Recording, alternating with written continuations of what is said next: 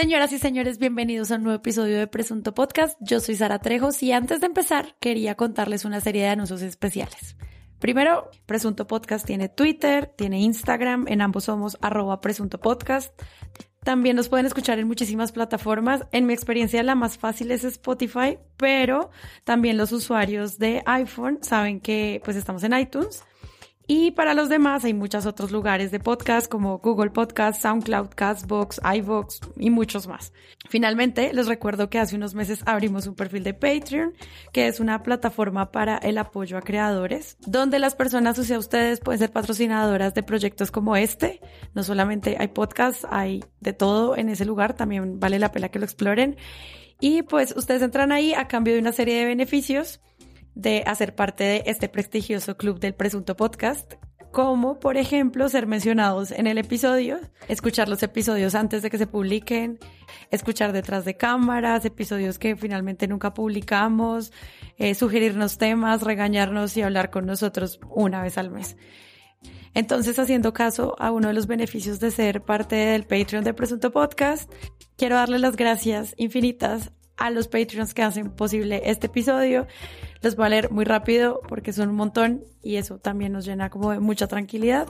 Ellos son Andrea Gómez, Alejandro Rivas, Carlos Beltrán, Daniel Quintero, Luis Guillermo Forero, Ana Bustamante, Felipe Useche, Nicolás Medina, Diego Torres, Diana Giraldo, Nicolás Rodríguez y Pablo Buendía. A ellos, gracias. Y antes de empezar el episodio, quería contarles un chisme. Y es que con el equipo estamos preparando un podcast en vivo muy pronto en un teatro del Parwick en Bogotá posiblemente a finales del mes de abril. Entonces, mientras tenemos todos listos, simplemente les dejo el dato para que lo tengan en mente y podamos vernos pronto en vivo. Y ya con la cartelera de anuncios terminada, por fin que empiece el episodio. Mira, pero, pero, pero, espérate, pero mira, espérate, mini de León Valencia. Eres un mini de León Valencia. Porque yo no soy perro de nadie. Ese es mi gran baluarte. No, señor. No, señor. Y lo hago aquí donde sea farsante. Vuelves a decir otra cosa de esas sirve para y tendrás que verte conmigo aquí cuando sirve para Le quitó el celular a mi asistente. Tiene escoltas, tiene escoltas en la cabina. Y quiero que lo vean. Y estoy aquí con Jonathan Bock. Hola, Sara. Y desde Tumaco, María Paula Martínez. Hola, de vuelta. Este episodio quisiera que lo, lo viéramos desde dos perspectivas. Inicialmente yo tenía muchísimas ganas de que discutiéramos todo lo que estaba pasando con el paro indígena, pero antes de que lleguemos a ese punto, en estos días ocurrió algo en el tweet del espectador, y es que publicaron un tweet patrocinado que dice lo siguiente. En la exitosa firma arroba de la Espriellae, los resultados hablan por sí solos. Su equipo de abogados, reconocido como uno de los mejores buffets de Colombia por Leaders League, ofrece soluciones integrales en todas las áreas del derecho. Asterisco, patrocinado por arroba de la E. Es una publicidad donde hay una foto del bufete de abogados de Abelardo de la Espriella. Para quienes no la han visto, es un fondo negro donde todos están muy paraditos seriamente como si fuera eh, un cartel de suits o algo así. Nosotros preguntamos, ¿qué demonios significa eso para verlo en las redes? Como que causa un primer malestar verlo, pero es difícil primero empezar a separar por qué, ¿no? Entonces quisiera que antes de empezar y hablar del tema de la minga, hiciéramos como una reflexión sobre lo que pasó en el tuit del espectador. Yo creo que lo primero es que Abelardo de Prilla te va a contratar si sigues haciendo ese sexy anuncio. Mejores buffets de Colombia. El mejor buffet, dijo usted. Pues hay, hay, varias, varias cosas ya como entrando en, en materia con esto que pasó, pues que evidentemente despertó muchas, muchas críticas en Twitter y pues vamos a ver si esto lo retoma Fidel Cano en su redacción al desnudo. Yo creo que por un lado está la publicidad, la propaganda en sí, que yo no la había visto en ningún otro medio. no. Tú estabas preguntando en Twitter, no sé si llegaron otros ejemplos, pero yo no la había visto y creo que ahí sí hay que hacer un énfasis muy grande porque algunos salieron diciendo, no, pues es lo mismo como si usted ve en el periódico, abre una página y se encuentra una publicidad de, la firma de, de Abelardo de la Espriella. Pero creo que ahí hay que decir que es muy distinto Primero porque uno está bajando el Twitter, ve el logo del espectador, un título grande, y de repente aparece en unas líneas donde está hablando de la firma de las Priella llena de elogios y esto, ¿no? Entonces, primero uno lo asocia inmediatamente en que es la línea del medio la que está diciendo, esta es la mejor firma de abogados, ¿no? Y todo es maravilloso. Y después entonces cuesta un poco hasta ver tweet promoted y entender que es algo que está siendo pagado. Como que es un eh, espacio que no hemos explorado como para entender cómo funciona la publicidad pagada en Twitter. Como que en prensa está más claro y en televisión uno ve comerciales y lo entiende, pero Twitter es como, ¿qué? Ahí no es donde habla la parte más, el personaje que es el espectador. Exacto, y es muy hábil de la Espriella porque lo saca, bueno, ahora hablaremos un poco más del contexto en el que lo saca, pero eh, no es lo mismo si sacara el tweet promoted de su firma, ¿no? Donde uno lo puede ver, como ver los de Coca-Cola y los de cantidades de empresas, pero el hecho de que venga debajo del logo del espectador, pues eso inmediatamente llama al engaño a decir, ah, pues esto es una nota del espectador y eso es todo lo que le está la visibilidad. Entonces ahí, pues, por un lado hay astucia de este señor abogado. ¿Qué opinas tú, María Paula? Yo diría lo mismo que Sara. De alguna forma, es la primera vez que uno se encuentra con un tuit así. Yo sé también que en los medios uno está acostumbrado, por ejemplo, en radio o en televisión, a que en la mitad de una nota el periodista diga algunas dos o tres frases que son, por supuesto, de publicidad y anuncie que, no sé, en la W siempre están patrocinando los carros, siempre hay varias marcas como reiterativas y uno escucha a los locutores decirlo. Pero de nuevo, Twitter no, no es un lugar usual, o por lo menos acá. Hoy preguntábamos en la cuenta de Presunto ¿Quién más ha visto esto? Porque mucha gente reaccionó diciendo, ay, pero que la novedad que la publicidad está en el periodismo. Pero yo realmente me puse a buscar en inglés a ver si es que esto es tendencia y nosotros que no nos miramos sino el ombligo y no encontré nada nada relacionado. O sea, sí hay estrategias para posicionar tu marca, sí se pueden hacer promoted tweets en Twitter, o sea, uno sí puede meterle como plata al asunto, hay, por supuesto, empresas que lo que hacen es conseguir más followers, están estos content farms. Es decir, encontré un montón de lugares comunes de cómo ser exitoso en Twitter, pero no encontré como, ya sé, contrate a medios de comunicación, ojalá monopólicos tradicionales y donde mayor audiencia y póngalos a decir con asterisco algo y usted lo patrocina. No encontré ese modelo, no lo encontré hacer énfasis en eso, ¿no? En cómo se está presentando la publicidad, porque ahí es donde se está perdiendo la batalla de darle más transparencia al, a la audiencia, al lector en este caso. Porque si tú empiezas a correr esa barrera donde no, no importa tanto que no quede tan claro, donde es lo mismo que estábamos hace unos meses hablando con el tema de publicidad oficial y cómo la alcaldía de Peñalosa estaba pautando en el tiempo sin que esto saliera con una etiqueta clara diciendo esto es publicidad política pagada o esto es un reportaje elaborado por la alcaldía. Ese es un disclaimer claro que tiene que tener la audiencia. Entonces, en este tipo de juegos audaces es el anunciante el que gana, pero es el medio el que pierde. Y ese es el punto de la crítica, yo creo, que se ha hecho en, en muchos casos. Pues es que no todo vale en publicidad. Y la frase de, pero entonces, ¿de qué va a vivir el medio? Pues esa es, esa es la lápida del periodismo del 2019, donde si estábamos diciendo, no, pero entonces, ¿de qué van a vivir? Pues no, no es de qué van a vivir, es que hay unas reglas mínimas en donde la transparencia es muy importante y donde no puede, donde ese tipo de, de argucias no pueden quedar a discreción ni del cliente, ni de la gente que está vendiendo, ni de los comerciales del medio de comunicación, porque ahí es donde pues se pierde precisamente esa claridad que necesita el lector. Por ejemplo, dice Manuel Giraldo, que es una de las personas que reaccionó al tweet, o sea, es un tuitero, válido, reportaje es publicidad paga. ¿Cuál es el problema? Con eso se pagan los costos. Grave sería decir que no es pago y tratarlo como si fuera una nota. En la pregunta que nosotros hacíamos en, en nuestro Twitter, era como, bueno, esto es publicidad, se lava un poco las manos solo con decir que es reportaje y muchas personas reaccionaban con, deberían ponerlo al comienzo, como un mínimo. Y siento que es parte de entender cómo está funcionando Twitter para, para hablar del tema de reportaje. Como si lo hubiera puesto al comienzo, entonces está bien. Y si fuera otra persona que no sabe hablar de la espriella, si fuera otro producto, ¿Cómo lo ven ustedes? Ahí hay un, ingrediente que no es menor, porque pues los medios también pueden escoger a quién le reciben pauta no, y es que se trata de Abelardo de la Espriella, que es una persona que por estrategia se ha dedicado a denunciar a decenas de periodistas, incluso algunos de ellos pues columnistas del espectador como Joey Ackerman o Cecilia Orozco, contra quien tiene también pues una constante obsesión y está presionando todo el tiempo.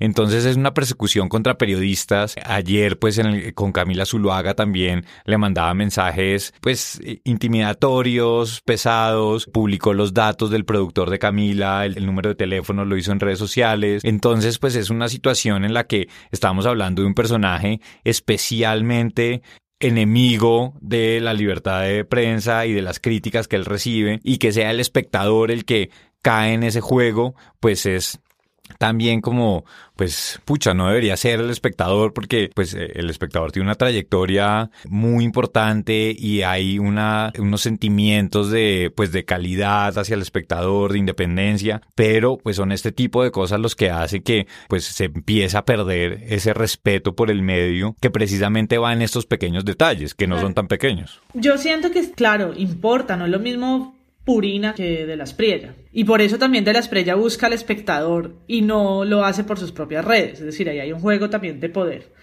Yo creo que realmente lo problemático es la ventana. Pon un banner en el espectador.com o unos grandes anuncios en las clasificados del espectador.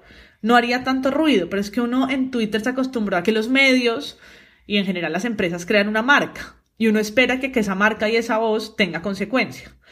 Sean consecuentes, no con lo que uno piensa, porque en Twitter uno siempre se está enfrentando, y por eso la jungla, a quienes piensan distinto, pero uno espera que sean consecuentes con lo que dicen. Entonces, cuando sale ese letrero, pues se le descoloca a uno que el espectador tenga eso. Además, no hemos hablado de la imagen. O sea, la imagen, ya he visto 70 memes buenísimos. Hay una que dice narcos, la imagen es como la Liga de la Justicia, son estos personajes vestidos como se viste de la esprella, qué sé yo, de no sé cuántos dólares o euros tendrá puestos.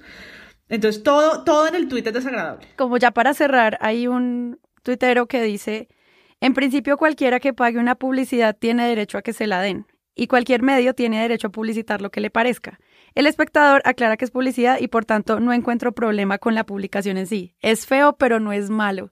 Siento como que es un debate súper ético en el cual uno encuentra como la línea mala y lo bueno, en la que esto es nuevo. O sea, como que nos sorprende. En este tipo de debates a mí me parece que, que es donde las redes cobran especial importancia. Si esto hubiera pasado hace 20 años, a lo mejor hay una discusión interna, algunos regaños, no hay quien esté reclamándole al espectador. Ahora, claro, con cualquier error, que a mi punto de vista esa publicidad fue un error, que con cualquier situación, pues aquí es donde saltan 20 opiniones y 20 alarmas y a mí me parece que ha habido una discusión interesante, ¿no? Hay unos que han dicho pues es que bueno son 130 años de historia del espectador y los vamos a tirar por un tuit o por una mala decisión de comerciales o se está exagerando y otros que están aportando argumentos de no esto no es exageración sino que esto es precisamente como lo que en este momento las audiencias están demandando de sus medios que no tengan pues este tipo de comportamientos o que sean más claros o que, en fin. Entonces yo creo que ahí el valor de las redes sí es un valor positivo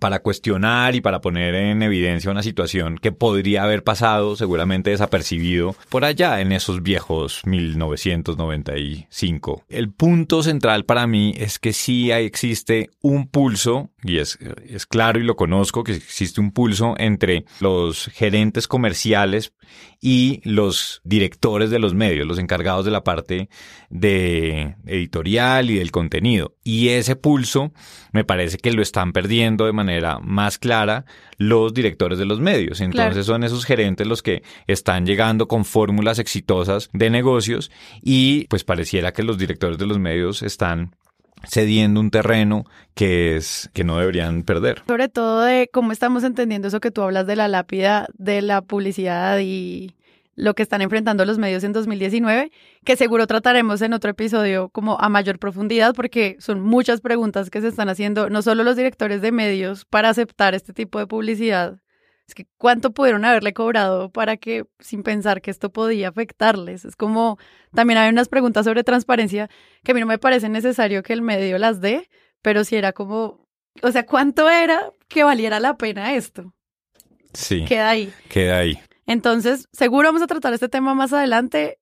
periodistas, estudiantes de periodismo, profesores, decanos, eh, directores de medios están preguntando qué diablos vamos a hacer y si al final pues vamos a terminar comprándole a estas personas publicidad para salvar los medios, me parece como un debate que se va a dar en Presunto Podcast próximamente. Entonces, pues ahí queda la primera parte del episodio y pues ahora sí, el tema que nos trajo. La crítica situación para miles de habitantes y comerciantes afectados por el bloqueo de la vía panamericana. También hay una cantidad de buses eh, que están más atrás, son buses que transportan a ciudadanos venezolanos que van hacia el sur del continente y que no han podido pasar también. Y posteriormente se adelantaron bloqueos en la vía panamericana. Esos bloqueos han afectado a varios municipios y a varios departamentos y yo quiero expresar mi solidaridad con las personas que han sido damnificadas por esas acciones. Hoy hablo en nombre de la bancada que nos declaramos en oposición. La minga es una costumbre ancestral de los pueblos originarios. Reiteramos nuestra vocación de diálogo. Esperamos una respuesta positiva por parte de usted. Pero quiero ser también enfático. Estaré allí cuando podamos, por la vía de la confianza, con una ruta de trabajo y sin vías de hecho. Bueno, ya vamos por los 23 días del paro indígena a hoy que estamos grabando Presunto Podcast. Eh, este fue un paro encabezado por el Consejo Regional Indígena del Cauca, el CRIC, y desde hace una, un par de semanas tiene paralizada la vía panamericana que une a Bogotá con el sur del país y pues más o menos con 20 mil personas. O sea, esto es grande. Creemos que normalmente los medios no están tratando lo que pasa en el sur, o sea, como o sea, Bogotá que llega de lo que está pasando realmente en las regiones del país. Entonces, estos son estos llamados de atención de las comunidades. Mírenos, no solamente al gobierno, sino también a los medios. Entonces, hablemos de la minga, el paro indígena. ¿Cómo lo han visto ustedes en los medios de comunicación, María Paula? Bueno, pues a 23 días yo siento que, por supuesto, el periodismo se agota de contar lo mismo. ¿no? Todos los días una agenda para contar de lo mismo cuando no pasan cosas extraordinarias en el día a día. Y ahí entonces se caen en los errores que yo creo más recurrentes. Por un lado, un poco la satanización de la protesta, porque las noticias en general están dadas en qué tragedia es que bloqueen. Entonces son un montón de titulares de sufren los, eh, los camiones, los víveres no llegan, leche derramada, ¿no? Como con un alto dramatismo sobre las consecuencias del bloqueo, pero no sobre los orígenes del paro. Que esos sí se cubrieron, hay que decir que no es que no existan las noticias, están, pero claro, están por allá en el día 1 2, unas noticias muy generales sobre por qué es que se van a ir a la minga.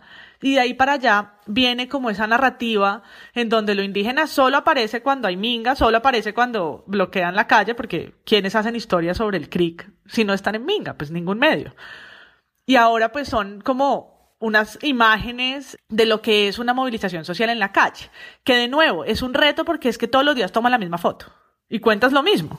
Claro, es que al comienzo como que cuando se hace el llamado al paro, los medios sí son como más juiciosos al respecto, de decir, estos son las siete cosas que se van a pedir en la agenda, las cinco razones para entender a la minga, que eso lo publicó Semana, qué significa esta minga, de la silla vacía, de la silla pacífico, como que al comienzo sí se puede hacer esa reflexión más clara de qué es lo que se está pidiendo, pero lo que dice María Paula es cierto, como que hay un momento en el cual ya no puede seguirle todos los días que está pasando, además de los inconvenientes del, pues que trae un paro, que pues para eso es un paro. Pero estamos tan desconectados de las realidades y de las agendas campesinas e indígenas que entonces es una noticia para caídas que dice, aquí están las cinco cosas que usted tiene que saber, que parece como una lista de BuzzFeed.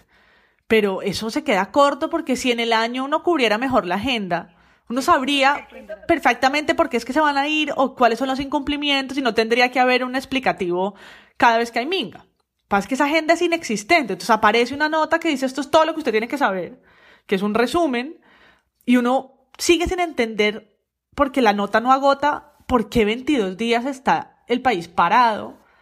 Si esa nota de cinco, de cinco párrafos no, no me está contando por qué siguen ahí parados, porque siguen ahí. Sí, y ahí, ahí yo creo que, por ejemplo, hay que hacer una diferencia grande entre el cubrimiento de los medios nacionales y el cubrimiento de los medios locales, porque ese medio local, y digamos que en el Cauca hay, hay muy buenos ejemplos, hay, hay un medio que se llama Agenda Propia, donde sí tienen pues esa cercanía evidentemente y, y el seguimiento del día a día, entonces el cubrimiento es muy distinto porque ellos no le están hablando al otro país, sino ellos le están hablando a ellos mismos. Entonces ahí es, es interesante ver cómo, pues desde los titulares y de cómo eh, se aproximan a las noticias, que es muy distinto entonces a los medios nacionales, que es como si le estuvieran hablando a extranjeros de lo que está sucediendo. Y sobre todo es como lo que decía María Paula, es como un paracaídas que que aterriza ahí y que es como si fuera la primera vez, ¿no? Entonces, y ahí viene con el segundo problema que yo creo que, que es constante en los medios y es que no hay un seguimiento a las historias, salvo algunos medios, evidentemente. Yo creo que ahí la silla vacía hace un buen esfuerzo, sobre todo pues las... Teniendo la silla Pacífico, claro. De, de que están a los seis meses o al año, entonces dicen si el gobierno les cumplió o no les cumplió. Y ahí es más fácil eh, ese contexto y entender las cosas. Pero eso no quiere decir pues que, como también como estaba diciendo Paula, que esto no sea difícil para los medios de cubrir, porque entonces hacen el ABC, la explicación, la entrevista con el experto, todas las herramientas que tienen a su alcance, pues para dar un poco más de información. Por ejemplo, un tema con, no sé, que un medio me diga cuál es la agenda de la minga y me diga, es que ellos están pidiendo agenda legislativa. Fin del párrafo. ¿Qué significa eso? O sea, ¿qué es lo que están pidiendo con la agenda legislativa? ¿Por qué no andamos si se nos están acabando los días para cubrir lo que está pasando en el día a día de la minga? ¿Por qué no le dedicamos un día entero a explicar qué es la reforma a la ley 160 y el nuevo uso de las tierras en Colombia, que es lo que ellos están pidiendo en agenda legislativa? O sea, como que cada uno de esos puntos podrían estarse ahondando de otra manera en una perspectiva un poco más nacional sin tener que estarnos fijando del evento día a día. Sí, el problema es cuando el periodista entra a juzgar si lo que están pidiendo es justo o no es justo. O si están eh, pidiendo demasiado o no, bloqueando demasiado o no. No, esas son, ahí no se puede meter el, el, periodista o el medio de comunicación porque ahí sí empiezan los problemas y ahí sí entonces volvemos a que en las redes, pues evidentemente entonces eh, empiezan las críticas y decir, ah, pero es que este medio está criticando y eh, diciendo que entonces que nada de lo que pidan los indígenas vale y entonces son de derechas, etcétera, etcétera. Y ahí ya eso es, eso es un ruido que no sirve para nada. Acá estoy interrumpiendo el episodio. Eh, mientras estaba editando el programa nos dimos cuenta con Jonathan que valía la pena hacerle preguntas a los periodistas en las regiones y por eso decidimos preguntarle a José Marulanda, que además de periodista es el director de la emisora de Unicauca, que nos enviara desde Popayán un audio de lo que le parecía que estaba ocurriendo. Y bueno, acá los invito a que lo escuchen. En los medios regionales se ha centrado mucho el periodismo de opinión en torno a la minga, es decir, los directores de medios locales editorializan sobre lo que opinan sobre la minga, sus percepciones sobre los líderes del Consejo Regional Indígena del Cauca pesan más que ir más allá de las voces de la noticia, a las partes enfrentadas, generar debate y opinión sobre temas como la tenencia y uso de la tierra en el departamento del Cauca y son medios que se dedican a tomar abiertamente partido por una de las partes en conflicto. Creo que eso no ha ayudado a que los ciudadanos estén mejor informados. Aquí en Popayán en particular, incluso se estimulen eh, actitudes ciudadanas que están en contra del, del bloqueo de la vía panamericana, pero con desinformación, como por ejemplo decir que los integrantes del Consejo Regional Indígena del Cauca son grandes terratenientes, cuando si bien uno puede tener diferencias con ellos, no puede asegurar que los indígenas son los mayores propietarios de la tierra en el Cauca.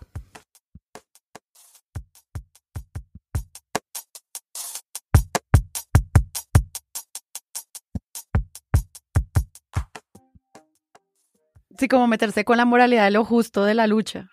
Que creo que eso, por ejemplo, pasa mucho con programas de opinión tipo Semana en Vivo, que invitan a estas personas para ver qué tan justificado es lo que están pidiendo los, los indígenas. Exacto, yo creo que ya estamos en el momento en el que es difícil tener otra perspectiva, digamos, ya empieza a estar más en las columnas de opinión que en las noticias del día a día. Yo creo que el gran perdedor como, como medio es la televisión, como formato. Mm, porque En la prensa se, puede, se han hecho, creo yo, mejores ejercicios ahora, con algunos párrafos explicativos, contándolo desde las declaraciones de mi interior y bueno, como una cosa más, poco, un poquito más pausada, más detenida. La televisión es que tiene unos corresponsales, cubrimiento especial, yo lo he visto en los, en los noticieros de la mañana, a las 7 de la mañana, toda esta semana, y ya llegamos a un punto, hoy vi uno que era, estaban en el colegio, ¿no? Hoy se va a instalar la mesa en un colegio en el Cauca, o en el Valle, cerca de Santander de Quilichao.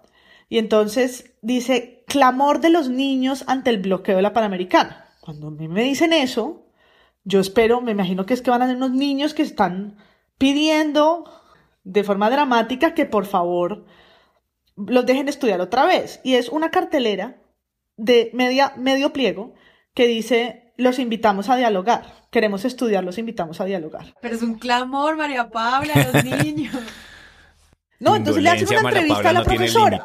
No, porque pues me parece que es excesivo titular clamor de niños ante el bloqueo de la Panamericana cuando es una cartelera en un colegio. Le hacen una entrevista a la profesora. Entonces la profesora dice que sí, que es que quieren retomar las clases, que llevan sin clases y no hacen una sola reflexión sobre las peticiones que tiene la Minga en términos de educación, que es grandísimo el capítulo.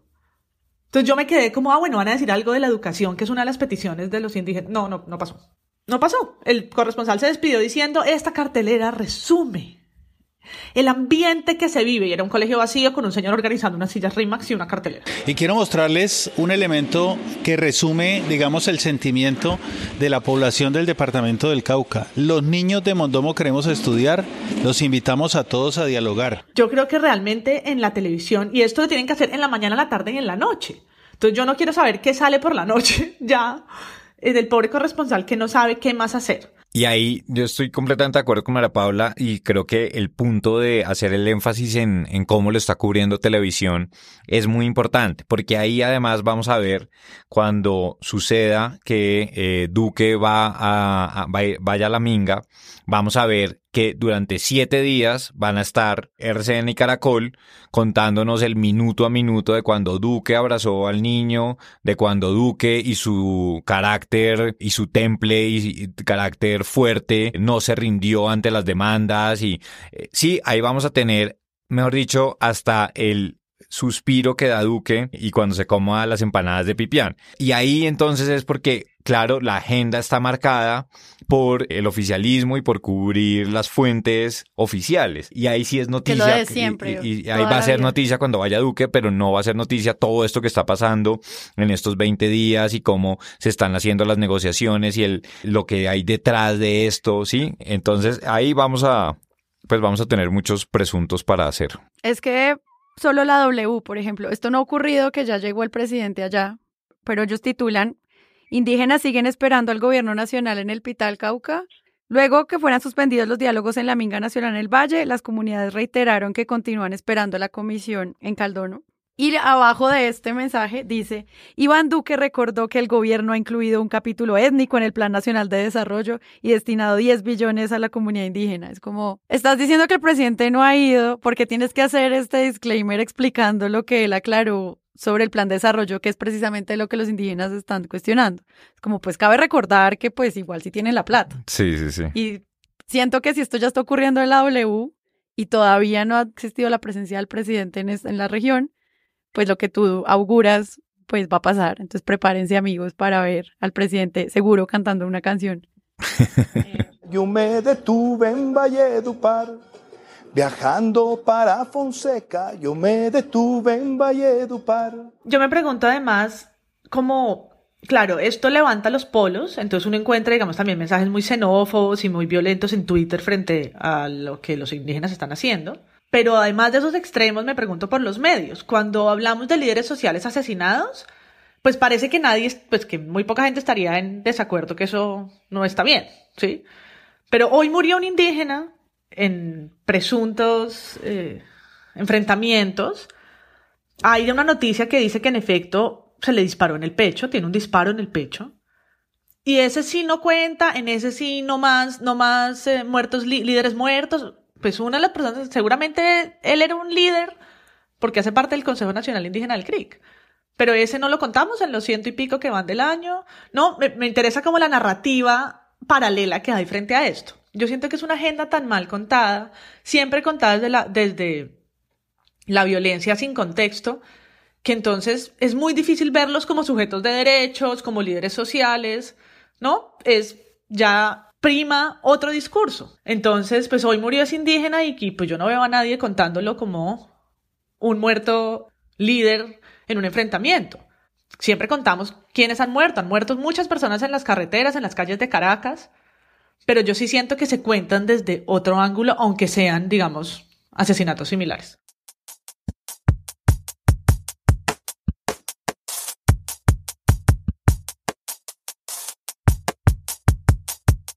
Sí, pues son narrativas que no sabemos cómo los medios las están juntando, ¿no? Como que es un líder social, que es un indígena en la minga, y luego cómo están tratando el tema, por ejemplo, de las disidencias de las FARC y el ELN, como estos grandes presuntos que son presuntamente están infiltrados, pero no hay nadie que lo asegure y ellos siguen replicando ese tipo de mensajes, ¿no? Como que todo eso lo mezclan de una manera muy responsable. No, y es, es lo que dice María Paula de integrar la narrativa de país, ¿no? De que estos no son casos aislados y entonces lo que está pasando aquí evidentemente se conecta con muchas otras problemáticas que, que existen en el país, pero hay muy pocos medios que tienen esa narrativa integrada y que pueden hacer una lectura de pues entonces, oiga, ya que estamos allá o que está el foco allá, pues aprovechemos para hablar entonces también de, de muchos otros problemas que es lo que está detrás de esto y no quedarnos, como decía antes, en valorar si lo que están pidiendo los indígenas es bueno, bonito o, o malo. Sí, yo ahí tengo dos cosas. Una es esas agendas paralelas. Por ejemplo, ayer escuchaba al gobernador de Nariño hacer un balance sobre ese departamento que como está poco conectado con el país y su conexión es vía el Cauca, se ve muy afectado, y decía, señores de Avianca, nosotros somos víctimas del monopolio de ustedes, solo se puede llegar a Pasto por Avianca, y los tiquetes este fin de semana llegaron a costar dos millones de pesos y estamos bloqueados, por favor. ¿Quién está cubriendo la agenda paralela? Porque si estamos diciendo que 23 días es mucho y que cubrir algo así todos los días, pues se le acaba la creatividad, hay que empezar a cubrir esas agendas paralelas. Un departamento le cierran una carretera, eso quiere, y se bloqueó, o sea, quiere decir que solo hay una carretera. La vía paralela que mostraban hoy por eh, televisión es un barrial y los habitantes que decían, todos estos kilómetros están sin pavimentar hace años, se han robado la plata 700 veces de la vía paralela. Entonces, yo sí creo que hay unos temas que un buen periodista investigativo empezaría a hablar de la minga, ¿no? De lo que la minga destapa también un poco, ¿no? Destapa los monopolios de los vuelos, destapa lo mal conectados que están ciertos eh, departamentos o ciertos municipios, la dependencia a ciertas economías. Es decir, ahí hay unos temas que mm, a todo el mundo se le olvidó. Y por otro lado, haciendo como búsqueda para este presunto, me encontré con una cosa de Semana Rural, como con un especial de Semana Rural sobre el paro cívico de Buenaventura. Un paro que también duró veintipico días, es decir, estamos habituados a, que, a cubrir estos paros de alguna manera desde hace unos años. Y es un especial que dice para qué sirvió el paro cívico. Y tiene unos botones grandísimos que dicen agua, salud, educación, consulta previa, mesa de empleo. Y uno hace clic y se va a toda una explicación sobre las peticiones, es todo un multimedia, todo un especial con fotos muy buenas y con mucha información. En este caso, pues es otra comunidad, estamos hablando de las comunidades de Buenaventura, comunidades afro, negras, afrodescendientes, afrocolombianas, pero me parece que este, como este ejercicio, no hay sobre lo indígena sobre este ejercicio del agua que están haciendo aquí en Buenaventura con sus problemas del agua, no se ha hecho sobre otro suministro también de acueducto o de vías en el Cauca. Siento que también hay una estigmatización como al lugar, al lugar en el donde, donde se está dando este, en este caso, esta mina. Sí, pero también es como si tenemos unas limitaciones geográficas para conseguir información y tener corresponsales en todas las regiones y que sabemos que es difícil y pues no le estamos pidiendo tampoco a los medios semejante infraestructura si hay cosas que se pueden hacer interesantes para el centro. O sea, si ya decidimos que lo que le estamos hablando es al centro, contándolo desde la región, pues hagamos que esto llame la atención, como, como estamos entendiendo, no sé, la, el tema de economía minoenergética. Y eso es un tema que le interesa al centro y lo que están pidiendo los indígenas y es una comprensión más amplia del fracking y todo el tema de minería. Y de repente es como, no, Está bloqueado Nariño, el sector de construcción se queja, que publicó la W. El análisis es ese, es que sectores del sur quejándose y no mostrándonos como, es que lo que decía María Paula, es que estas quejas corresponden a unas fallas estructurales de hace muchísimos más años que no tienen nada, que están pues simplemente saliendo a flote gracias a, al paro. Y echarle la culpa a eso a los indígenas es como cuando hablábamos de los episodios de Venezuela, que era como bien el éxodo venezolano y ellos son los culpables del desempleo en Colombia amigos, o sea, hay que ser cuidadosos con eso. Y a, y a mí el tono, el tono, de, otra vez en televisión, el tono y las imágenes, que de nuevo es un barrial porque hay mucho invierno, el tono, si le quitáramos las palabras, pareciera estar narrando una tragedia, digamos, del medio ambiente. Si era, crece el dramatismo, familias esperan pasar, los camiones parados, no hay vuelos, alimentos escasean, ¿no? El tono del narrador es como si hubiera pasado eh, una avalancha. Sí, pero no, uno no puede cubrir una protesta social igual que una avalancha, eso no puede ser. Muchos viajan con niños y no tienen dinero. Bastante difícil, la niña la tengo enferma desde ayer, con el pecho trancado y estamos bastante cansados ya retomando como, como este tema de los problemas que ha traído el paro a los pobres otros ciudadanos que no son indígenas. La República publica bloqueos en la Panamericana, deja pérdidas de 30 mil millones al sector edificador. ¿Se dice constructor o edificador? Constructor. Bueno, ahí falla, falla, primer error. Pero esto, esto es un titular muy grande al lado de una foto de un edificio que tiene un letrero gigante de Camacol que dice obra suspendida por paro indígena. O sea, ellos abren este artículo como diciendo, miren las víctimas Camacol, cómo sufre. Y siento que estamos encontrando victimarios, víctimas quiénes son los responsables y quiénes están fallando en el con el paro indígena, como también ya muy forzándolo, ¿no? Como muy hilando fino. Eso es un dramatismo y entonces ya empiezan a buscar otros sectores eh, afectados, ya no son solamente la gente que está varada por allá en la carretera, el señor que conduce una tractomula, sino eso el sector constructor, el sector agroindustrial, edificador, por ejemplo, ese. No, pero yo también digo un ejercicio de periodismo económico. ¿Quién entiende cuántos son, cómo contabilizan las pérdidas de 45 mil millones por paro en Nariño? Que alguien me explique en 22 días cómo se pierden 42, 45 mil millones de pesos. Y esa compárala con lo que decías de la W, que es lo que tiene que ver con el PND, que son 10 billones de pesos en cuatro años. Un ejercicio de explicarle a la gente esas cifras que nadie puede realmente entender, magnificar, para qué sirven, cómo son, cómo llegan al territorio, cómo se pierden 45 mil millones. O sea, un ejercicio, listo. Nos van a decir que es que somos unos románticos, queremos que cubran los derechos humanos. No, no, listo, no cubran derechos humanos. Cubran economía. El paro cuesta mucha plata y hace perder mucha plata. Y los indígenas están pidiendo plata. Listo, entonces hagámoslo desde el periodismo económico. No, no hay. No hay. Los titulares que uno ve es crece dramatismo. Eh, dramática situación de la minga indígena deja a familias sin tomar leche porque se riega en la carretera. ¿No? Entonces, dele, dele con las eh, referencias al drama, a la emocionalidad. Y porque no lo hacemos algo fáctico, de datos. Cubramos la minga a partir de datos, a ver qué pasa. Además, estos comentarios que hace el Diario del Sur de Nariño, que es periódico local con una, pues, con una relevancia muy importante en Pasto, donde pide, eh, dirigencia pide no asfixiar a Nariño como si ya no estuviera pasando antes. ¿Sí? Como de repente obviamente está funcionando el departamento, claro, y con el paro pues tienen estos inconvenientes, pero, hey, lo que dice María Paula, solo tenían una carretera, hey, solo tenían un avión. No es como pedimos a los indígenas no asfixiar a Nariño, es un poco no darse cuenta que hay otros temas estructurales más grandes de los que uno podría estar diciendo y simplemente a, citar a los representantes de, pues, de la dirigencia. Sí, que son los problemas que están ahí y que no han desaparecido y que cuando entonces llegan los periodistas a contar esto es como si de repente todo fuera nuevo. Sí, no, pobre, pobre departamento que tenía todo bien, todo perfecto, y pues culpa de los indígenas que se movilizaron porque sí, porque son unos desocupados desconsiderados con el resto de... Eso es muy irresponsable para cubrir una protesta social. Sí, yo siento que el tono en muchos es Luego el drama que ya hablamos es eh, al estilo cabal, ¿no? Como ya, trabajen vagos, ¿no? Trabajen, trabajen vagos. O pues el drama absoluto y entre eso se pierde el foco, se pierde la capacidad de hablar desde muchos puntos, desde muchos enfoques de la situación social, económica, política, de salud, etcétera, de ciertos municipios y departamentos del sur de Colombia, que es un temazo, que es una agenda muy importante. Nariño, Cauca, Valle, los corredores que se están viendo ahí comprometidos mueven a este país, mueven la economía de este país. Hablemos de eso.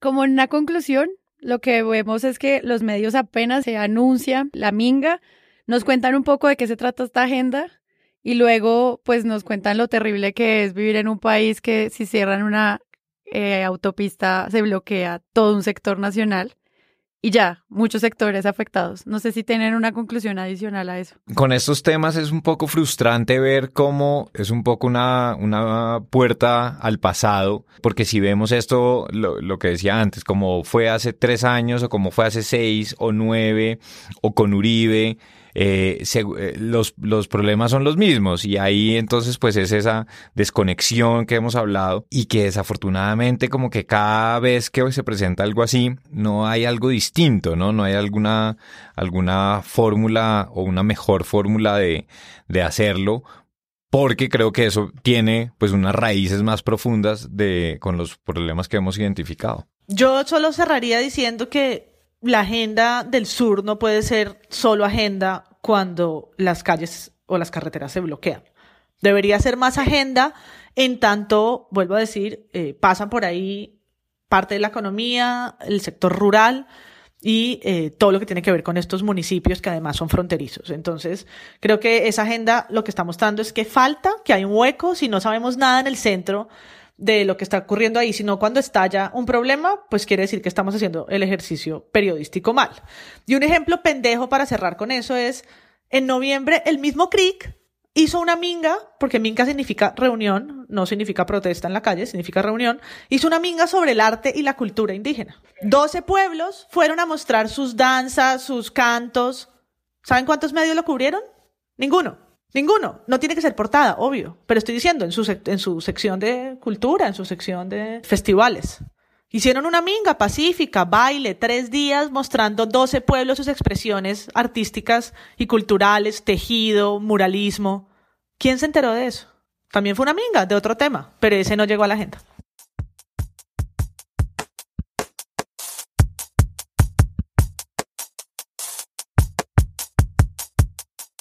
Dice en Twitter la escritora Gloria Susana Esquivel, que también tiene un podcast, escúchenlo, está bien bueno. El cubrimiento de Noticias Caracol. El drama de los venezolanos afectados por la minga. A lo bien. Entonces, con estos cubrimientos de música de Rosa de Guadalupe, nos despedimos hoy de este episodio de Presunto Podcast. Gracias a todos por escucharnos, gracias a las personas que recomiendan y enseñan a otros a escuchar podcast. Yo soy Sara Trejos, les recuerdo Presunto Podcast en Twitter, Presunto Podcast en Instagram, Presunto Podcast en Patreon. Jonathan, gracias por venir. Gracias Sara, gracias Mara Paula. Y, y no, yo también me sumo ahí a, a las a los mensajes bonitos para todos los que están escuchando. Presunto que cada vez va sumando más y, además pues ver que hay fieles fanes, fanes, fans, fans, fanes. Admiradores. Eh, esos admiradores. No, pues es muy, muy chévere. Sigan ahí muchachos, muchachos. Increíble. Gracias a todo el mundo, a todos los que en Twitter nos mandan todavía titulastres, la campaña no ha terminado. Cualquier otro contenido en Twitter oficial de un medio de comunicación que diga patrocinado por y repita lo que hizo el espectador, taguenos, taguenos y... Presunto Challenge. Presunto Challenge. Estamos grabando en los estudios de Magic Markers. Gracias a Sebastián Payán por la postproducción de este episodio. Nos vemos pronto. Chao.